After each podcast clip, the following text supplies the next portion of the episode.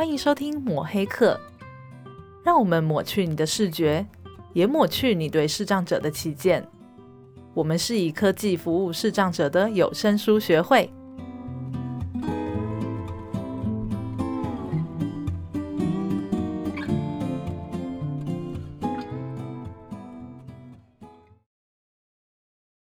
嘿，hey, 大家好，我是主持人木炭。哎，我是主持人 Vincent。今天我们要进入《迎接是茫茫》这本书的第四节：丧失与人沟通的能力。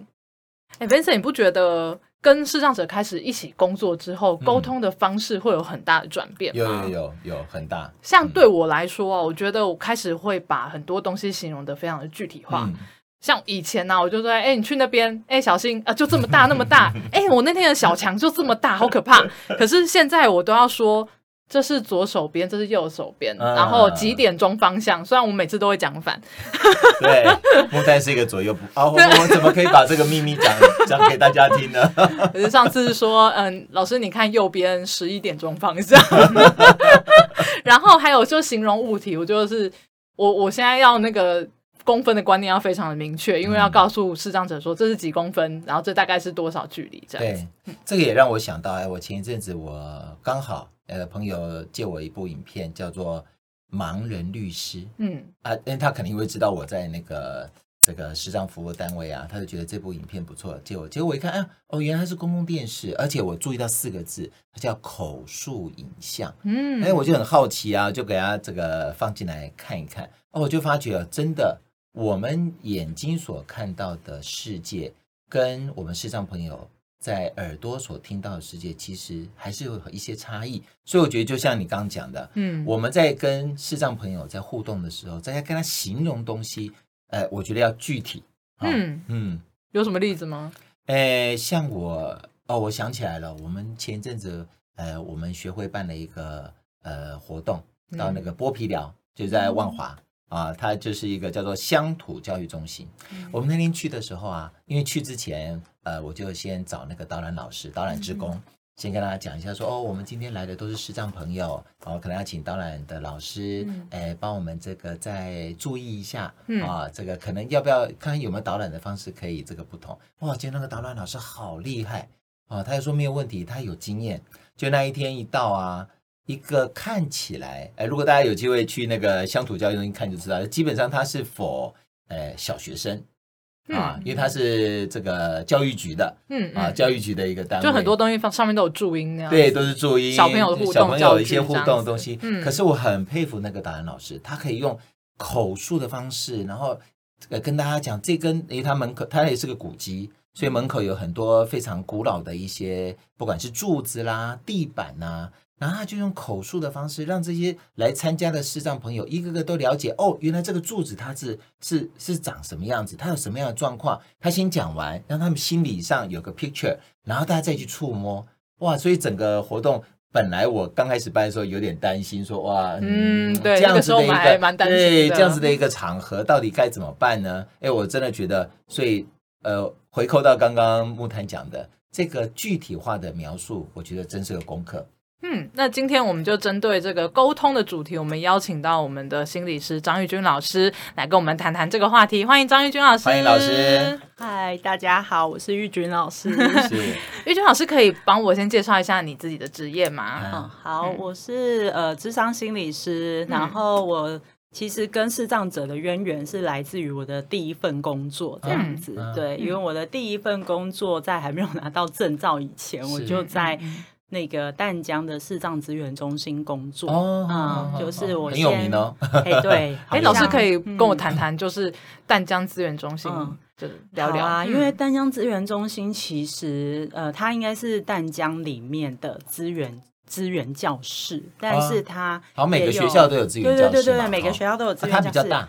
但是它还有另外一个单位，就是视障资源中心。嗯嗯，所以在那个单位里面，其实它是有两块的，一块是服务淡江校内的生障学生。OK OK。但是有另外一块是服务除了淡江本身的视障生以外的就是全全国的吗？对，全国大学吗？大专院校好像也有高中，就是呃，就是全国的视障学生的是这样子啊，辅具中心。是是是，对对对，所以他有提供辅具，他有提供辅具哦，然后像有盲用电脑的教学啊，是。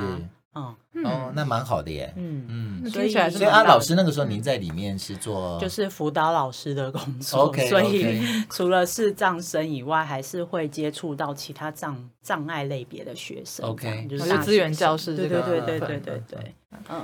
那我目前已已经离开那里了啦，嗯，然后现在是到处在接案的行动心理师，是是是。会认识老师是因为老师去年带了我们的成长团体，哦，对啊，那其实也是一个就是算是呃蛮多中途视障的朋友会一起进来的，对，所以就是蛮有这个机缘。那个时候老师真的每天呃每个礼拜都留得很晚，聊了蛮多，就是蛮有趣的。我们那时候就觉得哇，老师真的好认真哦。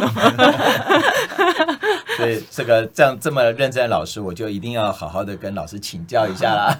哦，这请教有杀气哦，真的有杀气哦。请教请教，老师，我在看这本书哈，他他谈到这一节的时候，他就讲到这个，因为他谈到三种嘛，一个文字，嗯。啊，一个口语，一个资讯获得，嗯。基本上他都是跟那个沟通的丧失是有关系的。是，呃，从呃老师。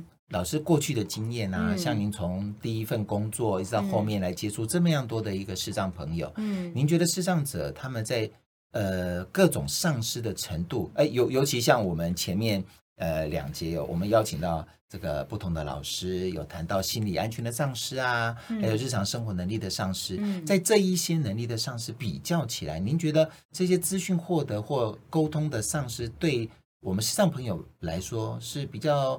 比较比较重要呢，还是有什么其他的不同的程度？可以请老师跟我们分享一下。嗯，我觉得我自己在看那一节的时候，然后就我自己的经验啦，哈就是可能过去跟学生互动的经验也好，嗯、或者是也会交了一些视障者的朋友啊，嗯，就是、嗯、然后。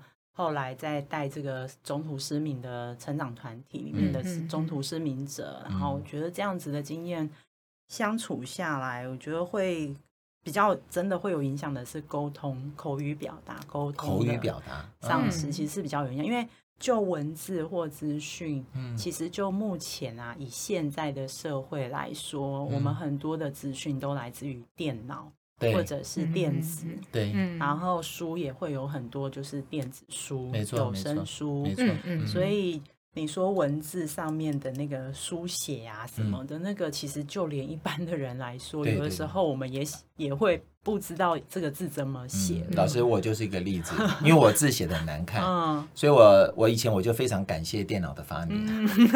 我说电脑发明真的太棒了，再也没有人会注意到我字写的很难看了。我老师讲到重点，因为我们现在其实很常写错字啊。我我我本人好不好？我每次我每次拿着手机就开始查那个字怎么写，因为确实你写的数就是 email 比较方便嘛，就是说手写的温度，真的，你要。再另外的去谈到这个，难怪现在很多人都在回回回忆那个手写的信，对对对，没有错，嗯，对对，这的确，所以我自己是觉得，在还是会回到面对面口语沟通的这一块，可能影响是比较大的。啊。OK，那聊到说口语沟通，其实口语沟通它其实就是一个蛮蛮及时的嘛，嗯嗯，你只其实的一个互动，那。嗯，其实他这一章其实有讲到一点，就是说，呃，我们会觉得视障者他其实是看不到他，嗯、但是他其实看不到这件事情是会丧失他口语沟通的能力，因为听障他有些听障他可能比较不会讲，是他听不到自己的声音，嗯、所以他比较没办法讲。嗯、可是当视障者他没有没有办法观察到对方的一些。呃，一些反应或者是表情，对这些这些总总体的资讯没有办法观察到的时候，其实他也等于丧失了口语沟通的能力。那我想请教老师，就是如果这个这件事情，它是不是会有很严重的影响？程度如何？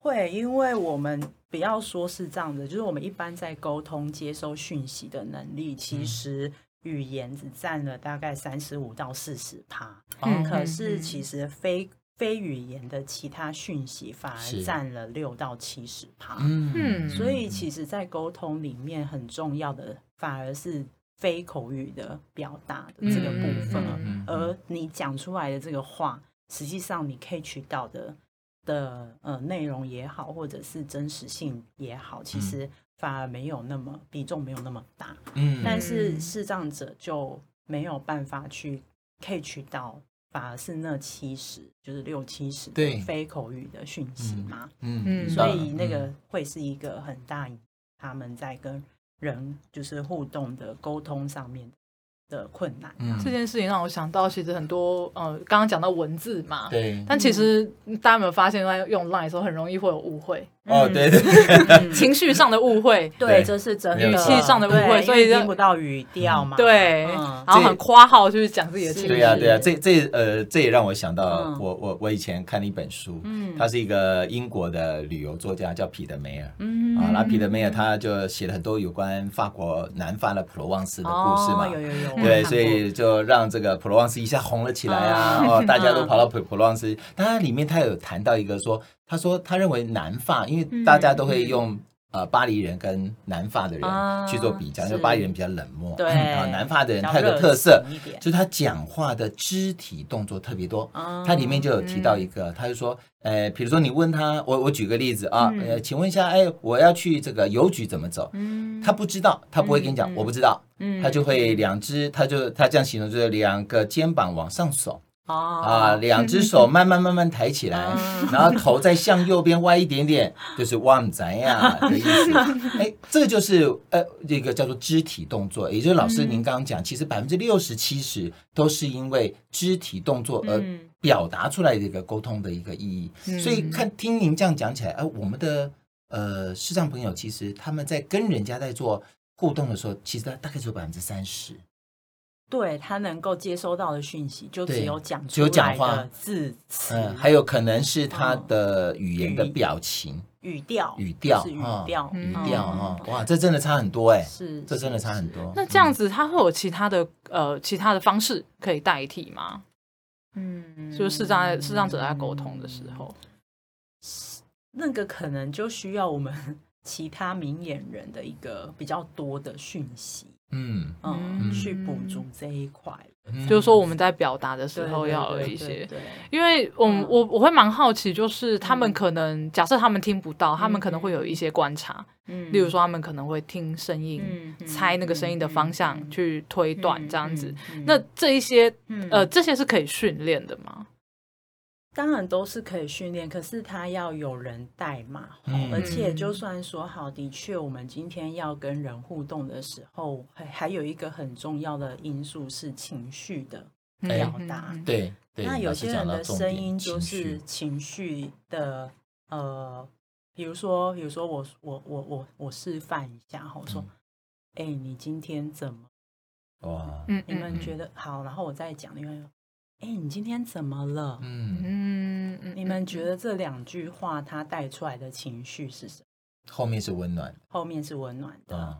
那前面有点刚睡醒的感觉，对，反正是刚睡醒的，是冷漠还是怎么样？反正就是很没诚意的感觉。对对对，节目太非常的 nice。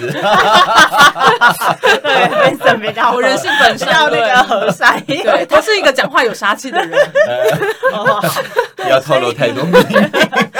所以就是说，哎，如果今天我们在表达上面，我们是透过我们的声音、语调，然后去传递一些我们想要传递的感觉，嗯，这个情绪能够被视障者 catch 到，或者是视障者他们也能够有这样的能力去 catch，嗯，这个声音传递出来的情绪变化的时候，他的沟通会比较没有问题，嗯。可是有的时候如果他听不懂人家在生气的时候，那就会有问题啊！哎，对对对，嗯，啊，我觉得老师你这个讲的是一个蛮关键的，因为我像像我来到这边，呃。除了我们一开始开场聊的，就是哦，我们可能讲东西要讲比较具体一点啊，哈，要跟他形容说，哦，这个是一个有个杯子，这是的什么杯子啊，大概是这样子。除了这个东西之外，嗯。哎，好像我们在跟他们沟通之间，情绪的表达，其实经常会影响他对事情的判断。会啊，maybe 今天我是呃，我我我举我自己做例子好了，哎，我可能刚刚接了个电话，啊，可能这个这个跟人家吵架，嗯，啊，我的情绪正正处在这个不好的时候，那这时候哎，刚好我有事要跟我们视障的同仁要沟通，是，结果因为我可能把刚刚那个情绪带进来了，嗯，他就会觉得说，嗯，啊，这个 Vincent。现在对我有点意见，嗯，这算是一个蛮长、蛮长形成的误会。对对对对对对，我我觉得这个东西也是我们要注意到的。对。对，也是我们在跟视障朋友在沟通的时候要特别注意的。也就是说，如果你今天你不是这个意思，嗯，你也并没有并没有想要传递这样的意思，嗯，你在跟视障朋友沟通的时候，老师，我们是不是应该稍微调整一下我们讲话的方式啊？我觉得我自己的经验是这样啊，就是说，哎，这么长时间，然后跟视障朋友互动相处的这个过程里面，我自己其实有一个很大的学习耶。啊、其实他有点在学习让我更觉察自己的情绪，好像是哎，因为这个其实我们一般人都不会那么认真的去。去感受，可是，是哈，对，可是有的时候是透过视障者他们的回应，好像是，让我知道说，哎，我现在是没送吗？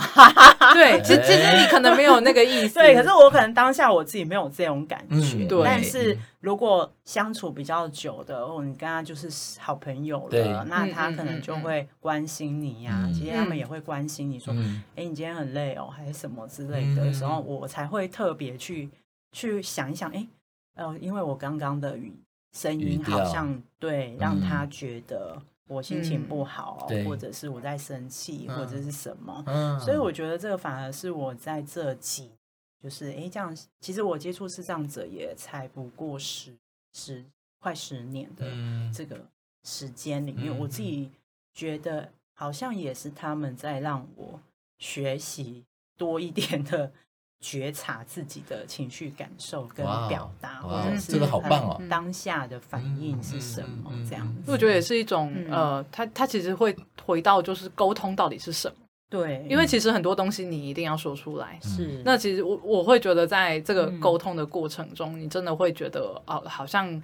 过去你觉得你已经完成了沟通了，但是他们其实会很明确的告诉你哪边是没有传达到的，就是这个是蛮有趣的。虽然好像是视觉好像是剥夺了某一部分必须要存在的，可是我觉得这个好像呃反而弥补了我们没有发现到那件事情。对对，嗯，其实这个东西也更也也其实也让我想到一个，就我我其实这个好像就是我们一般人沟通的一个模式而已。嗯，哈，只是说我们在跟视障者沟通的时候。呃，可能要特别的注意，因为他有百分之六七十，他看看不到我们的表情，他看不到我们的一些动作，动作啊。那在这样的情况下，他唯一能听到就是我们自己的情绪，是声音，对声音的情绪啊。我我觉得老师刚刚提的这个自我觉察，嗯，哎，我觉得真的是一个很好的反馈啊，哈，嗯，所以我们在跟他们互动中一个非常好的反馈，是，哎，好赞，好赞，嗯，谢谢老师，哎，那。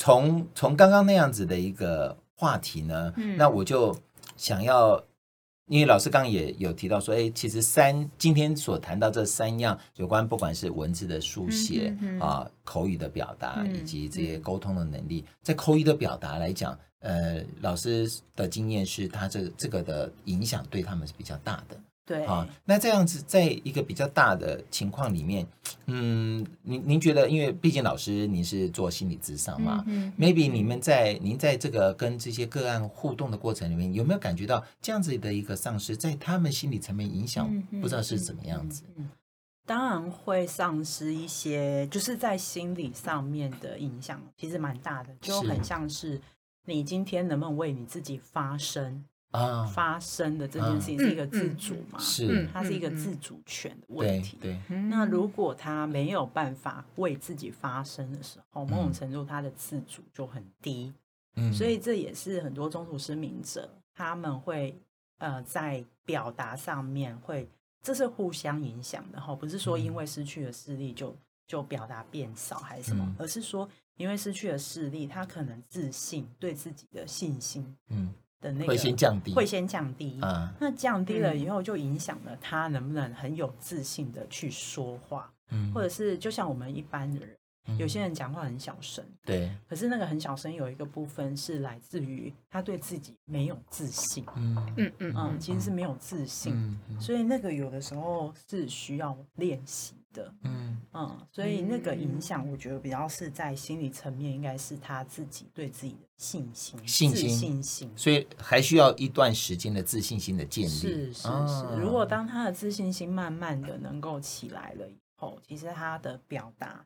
就会慢慢的回来。嗯哦，那我这边我就很好奇，嗯、就是老师之前带成长团体，其实接触到的是蛮多是中途失明的朋友。那他们有没有一些典型的变化？例如说，呃，老师刚刚提到的自信，他是不是会突然话变得很少，或者是他会紧张，他话就变得很多？嗯、然后书里面也有讲到，呃，因为肢体语言其实也是一种语言的表达。是，可是视障者他其实在活动的时候，他们可能不知道。周围的状况，他可能旁边有一个墙，如果他手这样一挥，可能就会打到，所以他自己就会控制他的肢体，那会不会就会变得很僵硬，或者是他可能笑得很僵硬什么的？因为书里面讲到这些，呃，我我是觉得我是觉得蛮特别的啦，只是说不知道有没有那种很典型会出现的状态。哦，呃，当然，因为他们看不见嘛，嗯，所以在表达上面，他也自己也比较没有办法去感觉到自己的。神情啊，神情变化啊，嗯嗯嗯、或者是他的肢体的空间感、嗯、要怎么动啊？嗯、然后有的时候可能在听别人讲话的时候，有很多的呃视障者会呈现一种很像你看起来他很像很呆滞的感觉。嗯，就是 就是他好像呆呆的在那里，可是其实他是有在听的哦。他是他其实是他其实是正在聆听，或者是他正在思考，或者是他在想你在讲的东西是什么。可是他的外在呈现可能就是很呆滞的样子。嗯，这个其实也很常会让呃明眼人会不知道怎么跟他们。互动，因为比如说我们看得到，好，我我可能在思考，你我我会皱眉啊，或者是我会有反应啊，那你就会知道说啊，我一定是听不懂。哦哦，OK OK，那我可能就会再多讲嘛。但是因为视障者他没有表达什么东西的时候，他只是呆呆的在那里的时候，可能明眼人也搞不太清楚。那你现在是怎么了吗？哦，对，我要做什么吗？我要怎么回应你吗？这是一个会有就是。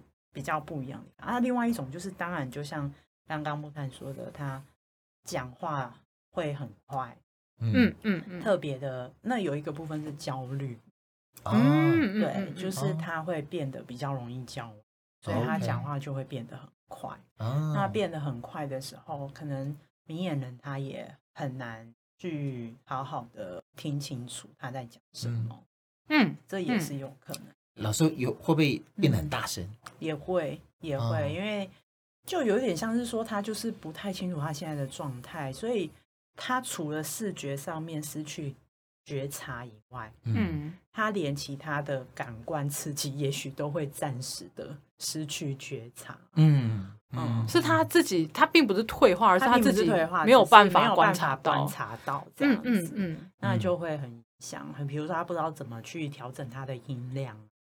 像我碰到有一些视障者，他们讲话的确会很大声。对，这这是我自己有有观察到，因为我们几次学会有办活动，是是。办活动的时候，也。有一些视障的同学，然后年轻的朋友，他们就会聚在一起，就反正聊聊天。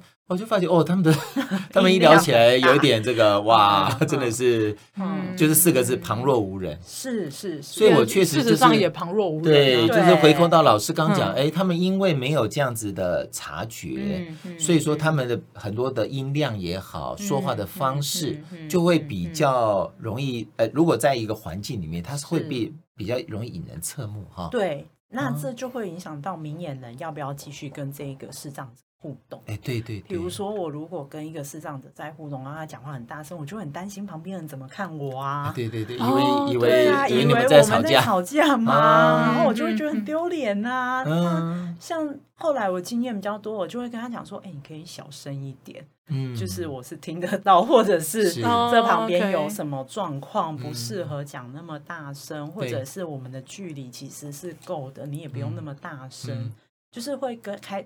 就是我觉得这是一个互动之间，就是我们都需要彼此有一些回馈，嗯，要提醒，对，要提醒。这真的让我想到，因为如果今天我是不了解的人，其实我看到一群人他在那边，假设他在那边聚众聊天，然后是很大声的时候，其实不就包含我啦，我可能也会侧目，就是我心里想说他怎么那么，我会觉得都没水准啊或什么。可是其实你没有，就是换位思考，像刚刚讲讲一讲，哎，对，其实他们根本。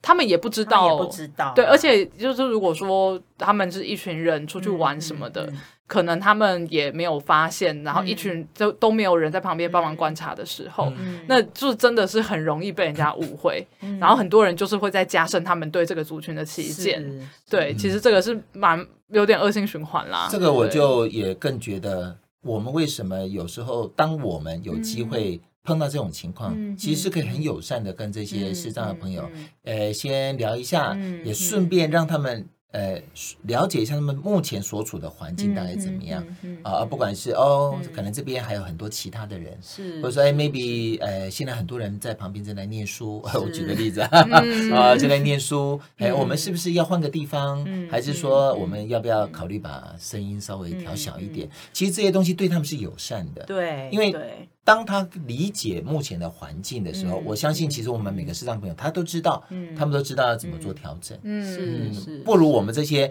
呃，在旁边的明眼朋友是可以做一些友善的提醒。嗯、是啊，是啊，哦，我觉得这样会更好，对不对？就是人际互动其实是很需要彼此相互回馈，而且要有一点同理心，要有一些同理啦。对对对，嗯、相互的回馈。嗯，对啊，其实呃，我我觉得。可能我们社会化了，我们觉得很多事情是不需要讲的，是，但是其实是需要讲的，需要需要，对，更更更何况对他们，尤其是对我们这些视障朋友，对啊，他们不是不懂啦，只是你要告诉不是不懂，只是你需要多一点的让他理解，少了一个资讯接收的一个管道，所以说他比较难以察觉，我觉得这个是很重要的一件事，对。那还有一个会跟以往可能它不一样的是，刚刚木炭也提到，哎，肢体动作有有可能会很大，对，这个也还蛮影响，其实会有影响，呃，视障者跟明眼人的互动，有的时候明眼人不太敢靠近的原因啊，因为他因为视障者看不到的时候，他的动作很大，有的。时候你靠近，你会不小心被挥到，或者是就是。敏感一点，比如说男性、女性，嗯嗯，有的时候会在一些身体的接触上面就会有一些误会，对误会，对，没有错，没有错。所以这个也是会会会发生，也许跟以前他不需要去留意到。回到前面，就是其实你。就沟通是一种互动，你可以告诉他们，而不是直接就是定调说他们就是什么样子。对，确实，呃，不了解的状态下，其实很多人都会直接有定见，那他们就是怎么样怎么样。但其实真的，嗯，我真的互动起来并不是这样，这都是误会。没有错，这个就回到我们做节目的宗旨啊，我们要抹去什么？呃，我刚刚没有念，对视障者的旗舰，我去你的视觉。对，我我要经常考一下木炭。我左右已经不分，记忆力也不好了。你现在到底还要考我什么？真的很没尊严。因为永远不能忘啊。好，下一题，下一题，好，下一题。哦，你看好凶。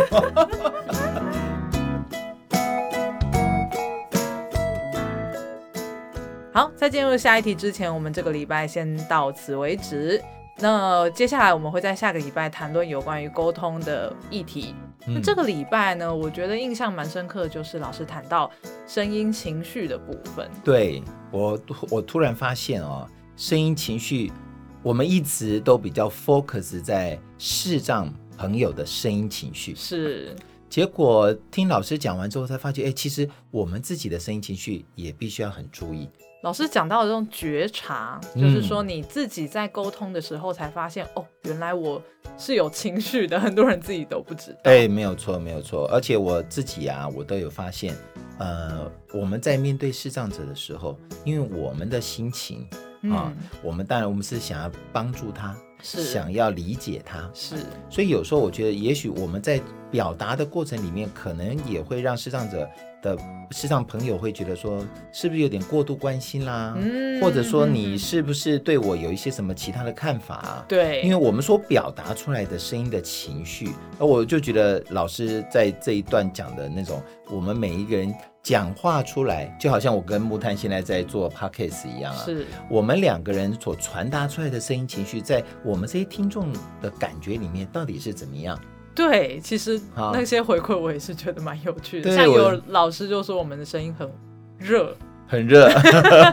我们在办公室是蛮热的。啊，好好，还好现在是天气还蛮凉快的。对，对，那我是蛮好奇，其实听众朋友有没有想过这个问题？如果说你们有机会的话，我希望大家可以这一阵子来沟跟朋友沟通的时候，我们也来想想聊聊。自己带给别人的声音情绪是什么样子？对对对，如果可以的话，也很欢迎跟我们分享哦。没错，嗯，哎，那我想要聊一聊上个礼拜六，Benson 这边好像办了一个什么活动，对对对对对对，哇，我们学会上个礼拜六呢办了一个非常有趣的一个活动，就是我们今年的第一次的职工训练。对，职工训练，哇，但是听起来训练感觉好像很累的感觉，很严肃哈。可是事实上，呃，短短的两个半小时啊。哦，非常的热闹跟活泼，对，我觉得蛮有趣的哎。嗯，有什么心得吗？呃，我们这一次除了找邀请我们的理事长，因为他毕竟他从学会一开始就呃一直涉入的很深，嗯，也非常理解呃我学会到底要怎么未来怎么发展，是。所以除了理事长来跟大家聊聊之外，我们也让我们这些志工们啊。去理解我们学会到底是在做些什么样的服务。嗯，那其中的最放烟火的最高潮是什么呢？就是我们邀请我们的 我们自己本身的那个视障的社工伙伴，嗯啊，来担任我们叫人导法的讲师。视障社工哦。对啊，木炭，你知道什么叫人导法吗？人。人类的引导法，人类的引导法还是看到人就倒了的法。对，大家听到人倒，应该都是因为通常都，哦，我们连讲引导可能都不太会知道的。对对，嗯、他们会习惯说人导法。嗯，其实人导法就是当我们看到视障者的时候，我们要怎么样很自然让视障者没有压力的，嗯啊，你去引导他。而且要注意，他是用“法”这个字哦，所以其实它是一个有。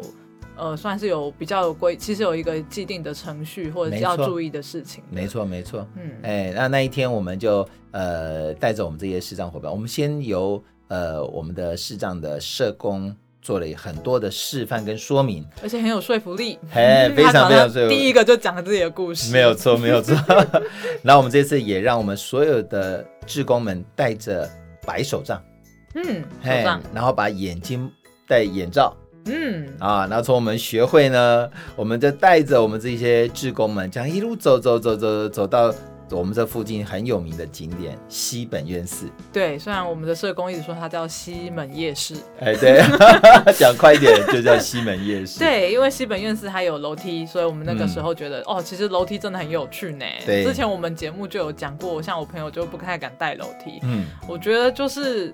带都不太敢带了，你自己还要蒙着眼睛走哦，好可怕啊！没有错，各位如果有机会可以上我们的脸书粉砖，嗯、看看我们放了很多当天的照片在里面。对，我们所有活动的照片其实都有放在这个上面，各位可以看到说，呃，那个大家走起来那个就是很好像每一步每一步都举就是步履蛮干的感觉。对，没有错。其实我我相信那一天我们的这些志工伙伴啊，他们的心情一定感受很深。呃，我们从外面外在来去看视障朋友，跟你自己，你去模拟自己是看不见的时候，嗯、你的整个行动的过程，我觉得那心理上面的突破是很大的哈。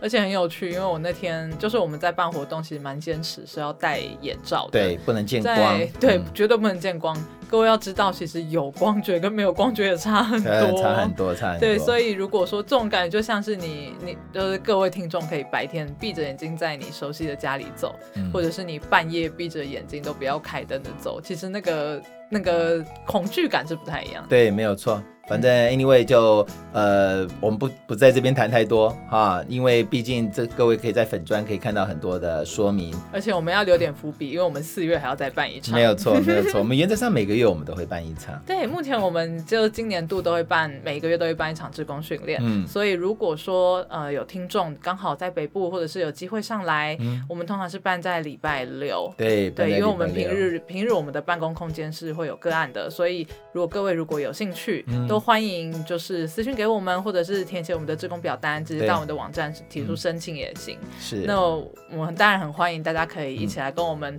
玩一玩，嗯、然后也了解一下说，说哦，原来视障服务的面向其实蛮广泛的。嗯没错，没错，反正相关的讯息都欢迎 follow 我们的粉砖。对，那也请各位如果喜欢这个节目的话，帮我分享给你的亲朋好友，嗯、也可以帮我们点个五颗星。对，一定要五颗星。那如果有什么心得想要跟我们分享的话，也都欢迎上我们的粉专给我们私讯，或者是在我们的任何一个贴文里面留言，嗯、我们全部的同仁都看得到。是的。那那我们就下个礼拜见喽，拜拜。下个礼拜见，拜拜。